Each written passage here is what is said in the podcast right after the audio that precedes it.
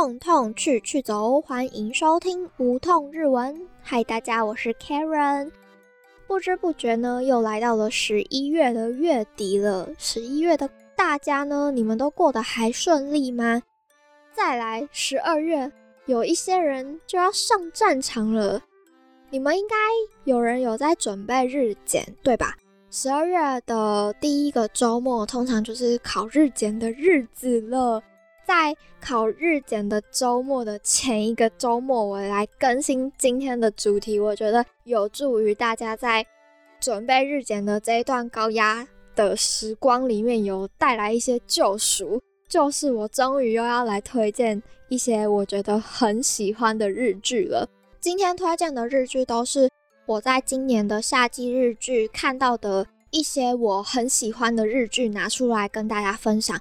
我会先介绍一下这部剧在讲什么，之后再跟你们分享一些这个剧的看点啊，然后再来就是分享一些我很喜欢的台词。想说在这个周末里面，大家可以好好的先放松一下你们的脑袋，让自己沉浸在追日剧的快乐里。哦，我推荐的日剧都是已经完结的，所以可以一次快乐的追完。但你们也不要看过头了，毕竟也还是要去读一下书，对吧？啊，如果没有准备日检的人呢，你们也可以当做一个消遣娱乐，在这个周末里好好的享受一下耍废的时光，然后再重新迎来新的星期一。准备好要来听听我要推荐给大家什么样的日剧了吗？开始之前呢，一样先让我来个小小的广告，非常感谢正成集团，他提供我。麦克风让我可以在家快乐的录音，所以如果大家有影视器材的需求的话，都可以到正成购物网选购哦。呵，那我们接下来就进入我要推荐的日剧。第一部想要推荐的日剧，它的名称叫做《秘密内幕：女警的反击》。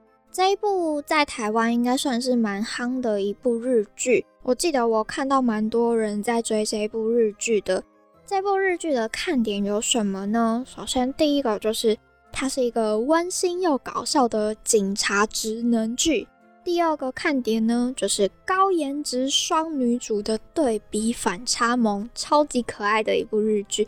我一直在想说，我在介绍日剧的时候，我要怎么用不爆雷的方式去介绍这一部剧？因为这部剧真的很好看，我怎么想我都会觉得我在爆雷。所以后来我想到一个方法了，就是。我去找那个官网上面的日文，我把它翻译下来，推荐给大家，这样是最不暴雷的一个方式。这个故事每一集都是以一个独白的方式来进行，这个独白的内容就是呆萌女主角川和她在对她故乡爸爸说的话，每一集都是以这个点为开端去介绍整集的脉络。这个川和她的日文发音就是卡哇伊。那个演员是一个我很喜欢的可爱演员，他叫做永野芽郁，他跟我同年，然后就是也长得非常的可爱，然后很配这个名字卡哇伊。有人在叫他的名字的时候都是卡哇伊，哪里哪里，卡哇伊哪里哪里，我觉得超级可爱的。然后永野芽郁也把这个角色演得活灵活现，超级可爱的。那我再回到这个故事，它的一些剧情概要。在丁田警局新上任的女警川河麻衣，她正式成为公务员之后呢，她就过着每天非常厌倦的生活。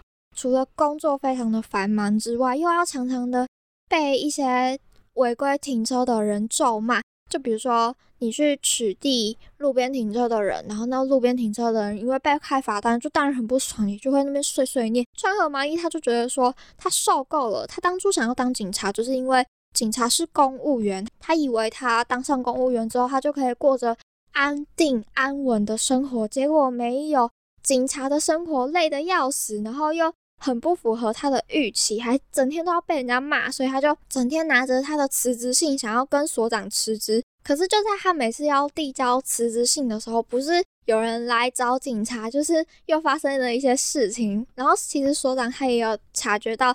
这个新人他想要离职的这件事情，然后他也就会有时候就是故意绕个弯，说让他没有办法提出他的辞职信。所以就在这个时候呢，川和他就听说他即将有一个新的上司，然后所长就说，这个新的上司他原本是刑事科的一个王牌刑警，那会被调职的原因就是因为他职场霸凌别人，听说啦这个理由，但之后为什么呢？就留着给大家看了，因为这个是剧里面很重要的一个伏笔。刚刚有说这部剧的剧名叫做《秘密内幕：女警的反击》，对吧？所以那个王牌女警的调职原因跟这个反击就有很大的关联，我就留给大家去看看这个反击到底是什么了。我非常喜欢它结局处理的方式，但是我好想讲又不能讲，我不能爆雷，爆雷的人最该死了，所以 我就留给大家去看了。我刚刚有说到，就是他们两个是一个很大的反击，对吧？一个是超级菜鸟川河，另外一个是完美的王牌刑警藤圣子。他们的造型，一个是妹妹头又可爱爆表的永野芽郁饰演，然后一个是有一种成熟大姐姐的魅力的一个演员，她叫做户田惠梨香。这两个的反差真的有够可爱的，而且。整个剧的剧情的调性也都是非常的欢乐又可爱，在这个欢乐间，它无意中带出一些警戒的男女比例的悬殊啊，还有少数民族的女性在这些充满雄性磁场里面会遇到的一些问题，我觉得很像是日剧会有的一个风格，用一个很细节的地方去微微控诉一些，比如说男女不平等的议题啦。还有一些他们想要呈现在剧中的方式，就是用很少的细节去包装一个很严肃或者是很大的议题。另外呢，我想要说的是，就是这一部剧里面的每一个案件，小到交通违规的这种小事情，大到那种甚至杀人放火的刑事案件。我觉得每一个案件的背后都有一个很值得去反思的地方。你可以把这部剧当成是一个喜剧的消遣娱乐来看，但如果你多花一点心思去看这些案件，他们想要带出来的社会议题的话，你会发现这个剧本它更美、更厉害的一个地方。至于有哪些比较细节、比较细腻的方面呢？我就留给大家自己去看啦。我接下来想要跟大家分享的台词是我在第四集看到的一个段落，我想要跟大家分享。我简单介绍一下这个段落的一个前情提要，就是这个是在处理一个性侵案件，阿亚娜桑他是这个案件的被害人，也是破案的关键。当时呢，阿亚娜桑他就被性侵了，他。鼓起勇气想要去报警，想要去做笔录，可是因为当时警局没有女警可以协助，所以他们的刑事科的人就找了菜鸟川河上阵。可是那时候卡哇伊他就是还是一个菜鸟，他没有很顾虑到女孩的心情，所以哎呀，那上他就觉得说，嗯，我我你们你你这样，我不敢再继续多说什么了，因为被性侵的女生她要去报警，她。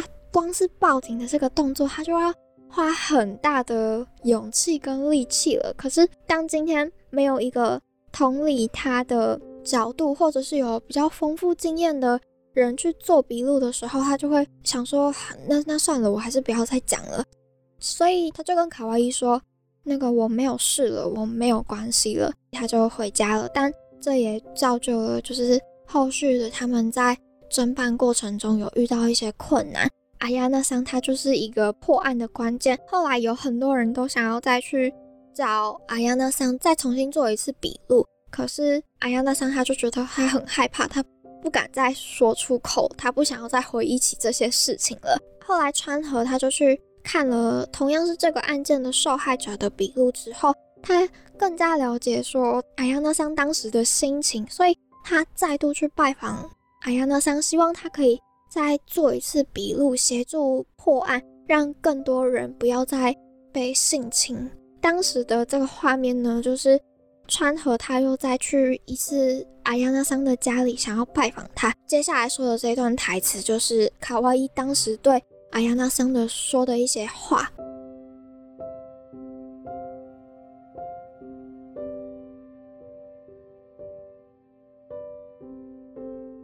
阿亚娜桑。町山交番の可愛いです。何度もごめんなさい。あいつにまた会うんじゃないか？って思えたら、外に出るのも怖いですよね。あの時のことを思い出したら眠れないですよね。完全に事件のことを忘れることはできないかもしれないけど、でも綾菜さんの不安な気持ちを少しでも減らしたいんです。綾菜さんのことは私たちが守ります。綾菜さんがこんなに苦しんで部屋から出られないでいるのに、あいつは堂々と太陽の下を歩いているなんて絶対おかしいです。犯人は私たちが絶対に捕まえます。だからもう一度だけお話を聞かせてください。お願いします。彩彩小姐，我是丁田警察局的川河，抱歉打扰你这么多次。一想到还有可能遇见他，就害怕的。不敢出门，对吧？一想起那时候发生的事，就无法入眠，对吧？虽然可能没办法把这件事情忘得一干二净，但我想要尽量帮你减少你的不安。我们会保护你的。一想到你现在这么痛苦，甚至无法踏出房门，而他却堂堂正正地沐浴在阳光下走动，绝对是天理难容。我们一定会抓住犯人的。所以，请你再跟我说一次事情的经过吧，拜托你了。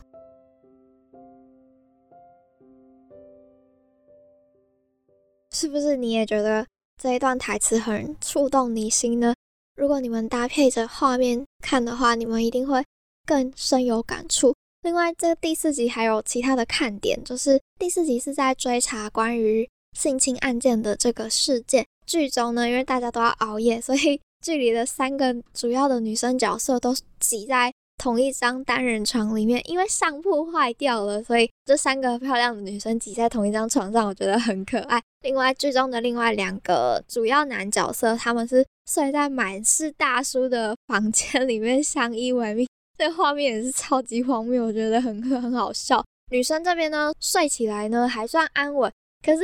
另外一边，男生那边，他们因为被大叔的声音吵得无法入眠，我觉得很可爱，也很好笑，也为这整起性侵案件增加了一些笑料，也减缓了这个议题的一些严肃性质。另外还有太多太好看的点，我就留给大家去慢慢品味了。我这部剧已经二刷了，我很少会二刷一部日剧，所以我都二刷了，就可以知道这一部剧到底我有多推荐了。接下来我想要推荐的这一部剧，它叫做《她很漂亮》。会推荐这一部剧有三个原因。第一个原因是因为这一部剧其实是由经典的韩剧改编而成的。蛮多人说韩剧的版本在后面有一些拖戏，变成日剧改编的时候，就是评价还蛮高的。整体的剧情也算是流畅，没有到拖戏。它总共好像也才九集还十集的样子。然后第二个看点呢，就是丑女大翻身的反差。第三个看点就是赤楚卫二，他在里面饰演男二，他真的好可爱，穿西装好帅哦，哈哈，花痴。这部剧的剧情概要就是呢，它算是采取一个反差对比的方式。男主角呢，他小时候是一个又矮又胖，然后个性又很阴沉的小胖弟。长大之后呢，殊不知他变成是一个。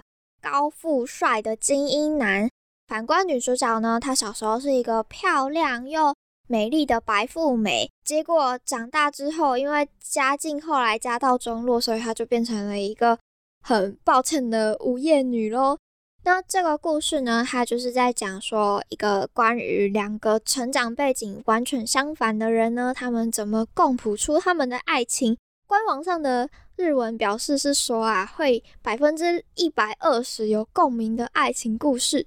嗯，我是觉得没有到那么有高共鸣啦。男女主角他们小时候就是一个两小无猜的青梅竹马，可是有一天，就是男主角他们家要全家搬到国外了，所以他们就被迫要分隔两地。长大之后的男女主角呢，他们并没有忘记彼此，反而在同一间公司重新相遇了。长大后变成高富帅的这个角色是由中岛健人演的。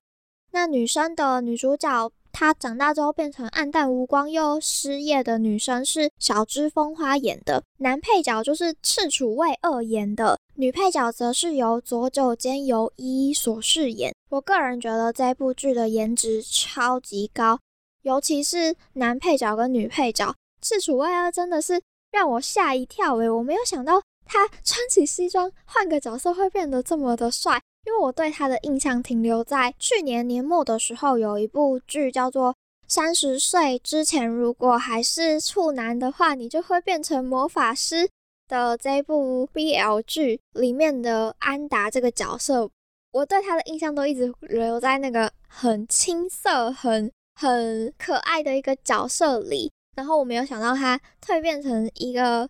这个剧会变得这么的可爱，在这部剧里面，赤楚卫二他的角色是一个很阳光、很率真的一个小男孩。在三十岁魔法师的这部剧里面，他就是一个很唯唯诺诺又很木讷可爱的安达。我觉得两个比起来，就是有一点落差。虽然演技上没有到很大的突破，但是跟你说就是帅，好像花痴。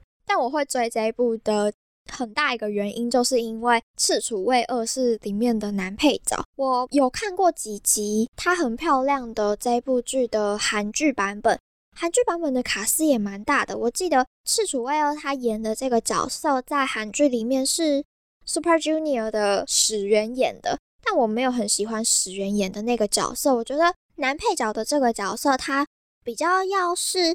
很阳光又很古灵精怪的一个角色，其实本身身世是一个谜，我就留给关注的大家去猜猜看他是什么了。总之，他后来就拯救了整间公司，是一个很厉害的人物。我觉得要演这种很鬼灵精怪又很阳光、率真单纯的男生的这个大男孩的角色。史源他没有诠释的很到位，史源比较适合演那种霸道总裁的感觉。赤楚卫二他就把这个男配角的鬼灵精怪的这个特质诠释的很好，我超喜欢这个角色的。刚刚前面有提到说，赤楚卫二他演的这个角色平常就是一个很大男孩的样子，但他在最后一集穿西装的那个落差真的。让我好心脏透漏了好几拍，真的超级帅！没有想到赤楚卫二可以长这么帅。好了，他本来就长得还不错。我觉得如果是我的话，我一定会选择男配角，不是选择男主角，因为男主角的这个角色真的演得很机车。不是说中岛健人他演的不好，而是个人没有很喜欢男主角的这个角色。你们去看了，你们就一定会觉得再笨我也要选男二的，对吧？再来就是丑女大翻身是这部剧的一个大的看点。小芝风花她原本就是一个爆炸头，她变美的时候呢，有一些网友说她并没有像韩剧的女主角变美来的惊艳。但我觉得小芝风花她本身就很美，在她变美之后的每一套穿搭。和发型都有很多的巧思，而且也都超适合小芝风华的。至于女配角的左九间由一，我真的觉得她超级适合极短发，她的颜值配上极短发真的是超级美的。她的衣服当然也不用说，就是穿搭真的是超级好看的。如果听众朋友你们有人对日系的穿搭很感兴趣的话，你们一定会很喜欢看到。女主角跟女配角的衣服是怎么搭配的？因为这部剧的背景是在一间时尚杂志，所以里面时尚杂志的员工的穿搭也都蛮特别、蛮有巧思的。我觉得你们可以在观剧的时候仔细去看看他们的穿搭。这部剧对我来说，就像我刚刚说的，是一个养眼，还有我是为了赤楚卫二所看的。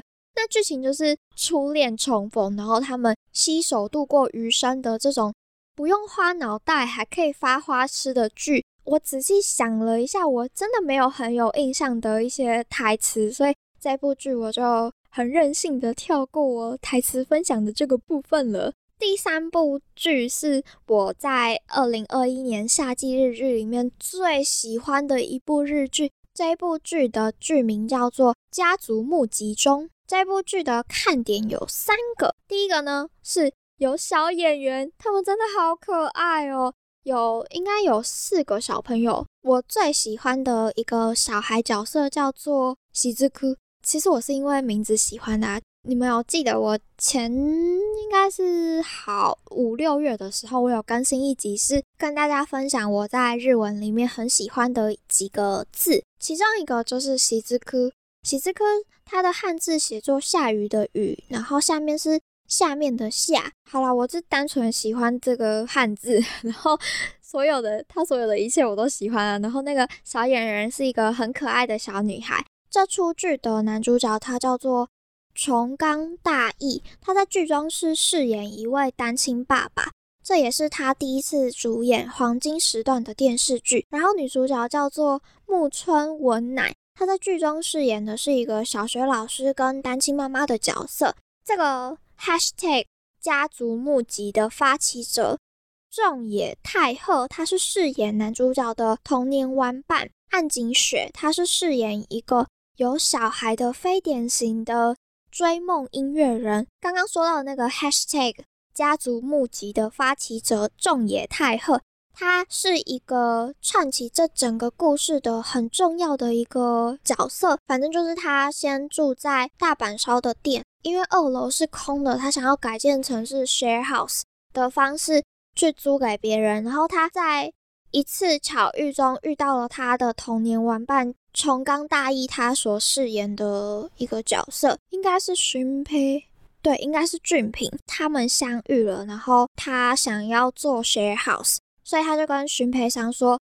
那个，我想要招募家人，我想要把大家都聚集在一起，大家可以一起分担家务事，一起照顾小孩，一起生活，一起抚养小孩。谁说家人就是一定要有血缘关系？我们只要住在同一个屋檐下，我们只要彼此认定彼此是彼此的家人之后，那我们就是一家人了，不是吗？所以他他就在 Instagram 上。#hashtag 家族募集，然后就有另外四个有不同性格和价值观的爸爸妈妈，跟三个小孩一同住在屋檐下，然后他们就一起抚养小孩，一起共同生活，就这样打造出了一个新时代的家庭剧。我觉得这个概念很好，因为单亲爸爸或者是单亲妈妈，他们有时候必须要顾及自己的工作，所以就没有办法照顾到孩子的时候，那孩子该怎么办？他们的这个想法就是，我们只要住在一起，哎，如果你今天有事了，那我就帮你看一下小孩，哎，那如果我今天有事的时候，你再帮我看一下小孩，我们就彼此照顾我们的小孩。我们的小孩因为是单亲的关系，就没有人陪，就是一个人长大太可怜了。我们的小孩也都可以一起玩在一起，当朋友，大人可以一起分担家务事，一起分担养育小孩的责任，然后小孩们也可以多了一些玩伴。这样不是很好吗？他们最主要的这个核心概念就是这样，所以就变成了这个家族募集中的一个重要的核心概念。我会推荐这部剧的原因，就是因为真的每个小演员他们都好可爱，好会演哦。然后那个女主角木村文乃的这个角色，她真的好漂亮，她笑起来的时候，脸颊旁边会有三个皱褶，很像猫咪胡须，我觉得超可爱的。我个人最推荐的，也最喜欢的集数就是第三集。刚刚前面有说到那个荀培俊平，他跟他的小孩哈鲁杨，哈鲁的妈妈是一位绘本的作家。当时就是他妈妈要去欧洲取材下一本绘本的灵感。但是在欧洲发生了一些意外，所以就没有办法回来了。哈鲁他都一直觉得他妈妈一定会回来的，因为他爸爸还没有告诉他他妈妈已经过世的这个事情了。那也可能因为哈鲁他还小，他的爸爸不知道要怎么跟他说明死亡这件事情是一个什么样子的历程。推荐大家在看这一集的时候呢，请一定要备妥卫生纸。真的超级催泪，我这边不多爆雷。我觉得荀培他的处理方式是很好的，你们可以去看看他是怎么样告诉哈鲁他妈妈已经不会再回来的这件事情，也可以去看看他们其他人明明是没有血缘关系的人，却是怎么样的扶持这个父子俩。你可以看得出来说，虽然他们都是没有血缘关系的人，但是他们彼此认定彼此为家人，所以他们之间的羁绊是很深厚的。然后到了这部剧的尾端的集数，也提到了这几组来自不同家庭的成员，他们要离别的这件事情，彼此也要为更好的未来迈出一个新的步伐了，朝着更好的自己迈进。他最想传达的一个理念就是，只要心中有彼此，那么我们到哪里都一定是一家人。这部剧的结局是我这几年看过的，不管是日剧啊还是什么剧里面，我最喜欢的一个处理方式，真的不夸张。刚刚有提到那个俊平的太太是一绘本画家，他是因为要去欧洲取材下一本的绘本题材的时候不幸身亡的，他留下了一些资料。那个俊平他就一直很想要帮他的太太完成他的著作。这一部剧的结尾就是以这个绘本作为结尾。这个绘本融合了他太太对这本绘本的期待，以及他跟哈鲁在大阪烧的店的这一段时间遇到的这些家人，他们彼此发生的一些故事。最后结尾的方式就是这本绘本，它每一个段落配一个主要的演员去诠释这个文字，然后这个文字也对应了他在这部剧里面担当的角色。我真的觉得这个结尾处理的超级厉害。接下来我想要跟大家分享的这部剧，我最喜欢的台词就是这一本绘本的故事。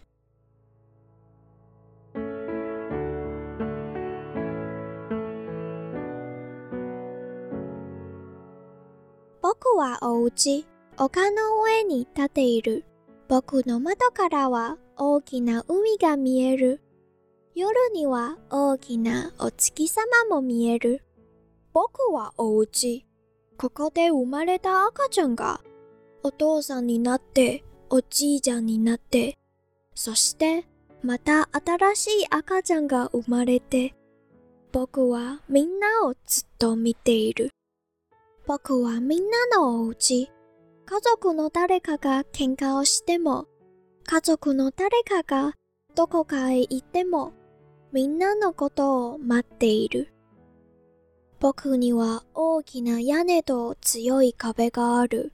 だからみんなを守ってあげる。雨からも風からも雪からも僕は知ってる。どんなに長い雨もいつかが必ず上がることを。ご覧、雨上がりの空に大きな虹が見える。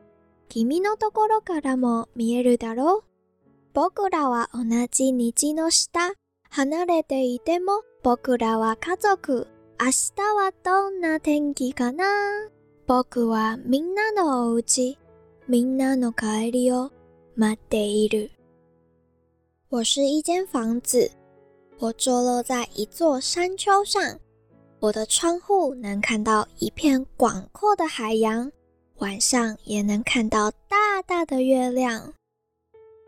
我是一间房子，在这里出生的小宝宝变成了爸爸，变成了爷爷，然后又有新的小宝宝诞生。我一直都在注视着大家。我是大家的家，就算家里有人吵架，或是有人离开，我都会在这里等着大家。我有一顶大大的屋顶和很结实的墙壁，所以我能够守护大家。我能为大家遮风挡雨，甚至阻挡大雪。我知道，不管雨下的再久，都一定会停歇。抬头看看放晴的天空，有一道大大的彩虹，在那边的你也看得到，对吧？我们都在同一道彩虹之下。就算不在身边，我们也都是一家人。明天的天气会是如何呢？我是大家的家，我会等着大家回家。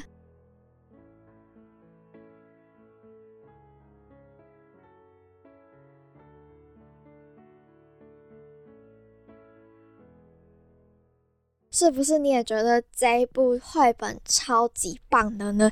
我相信，如果你有看过这一出剧，然后你在看到这个绘本完成的时候，你一定会超级感动。我真的看到这个结尾的时候起鸡皮疙瘩，我太喜欢这个结局的方式了。我每次看一部剧，看到结局的时候，我都会有点空虚，有点难过，因为我喜欢的这个故事就到这里画一个完结篇了。可是我在看这部剧的时候，这个结尾的方式，它不是带给我结局的落寞感，而是让我看到了希望。我觉得他们这些在尼基亚变成的这个家庭，他们一定会是非常幸福的。不管他们身在何处，他们心中都有彼此，他们一定是一个很棒的一家人。我也觉得这个故事由单亲家庭组合成一个组合式的家庭，是一个。很新颖、很理想的一个方式，也是很特别的一个戏剧。我觉得是日剧很少见的题材，所以我真的非常喜欢这一部剧的剧本。最后，最后，我想要跟大家分享的是这部剧里面的其中一个女生，她是有着歌手梦的一个音乐人，对吧？前面有介绍过，他在剧里面唱的这一首歌。也算是这一部剧很经典的一个主题曲。这首歌叫做《Kimi no Koe ga Kikoeru》，我非常推荐大家可以去看看这一部剧，听听这一首歌。我在串流平台上没有找到这一首歌，我觉得有点可惜。你们真的可以去看看这一部剧，我真的是大推这一部剧，我超爱这一部剧的。我可能哪天。有心情有点不太好的时候，我又会把这一部温馨的可爱的剧翻出来看看了。今天推荐的这三部剧都是已经完结的剧，也是我在今年夏季日剧里面看到很喜欢的剧，分享给大家。你们在准备日检觉得很累的时候，你们可以稍微放松一下心情，去看看这一部日剧，也顺便练一下听力，并没有荒废掉你的时间。所以。就希望大家考试顺利啦！那我们今天的节目也就到这边告一个段落了。我今天的这一集节目，我有把它打成一篇文章放在我的 Medium 上面，大家也可以在这一集节目的资讯栏里面找到连接，大家可以去看看这一集的文稿。我写了蛮多字的，就是慢慢看，你们可以配着听。如果你比较喜欢文本的话，那你就可以用透过我的 Medium 写的文章去看看。我这篇文写超久的，因为有太多想讲的，又很怕暴雷，所以很谨慎的把它写完了。我们今天节目就差不多到这边告一个尾声了。如果大家有对以上这些剧很感兴趣的话，可以去找来看看。最后呢，也祝要考日检的大家可以顺利合格。我这边就先等大家的好消息啦。如果你们看完这些剧，也有一些心得可以跟我分享，让我看看我有没有推坑大家推成功。那如果你有喜欢这个节目的话，请记得帮我追踪订阅，我们就下集节目见喽。如果我有一段时间没有更新的话，你们可以来 IG 看，或者是连书看看，我应该会有更新一些我最近的喜欢的音乐，或者是喜欢的推坑系列来分享给大家。我们就下次见喽，拜拜拜拜。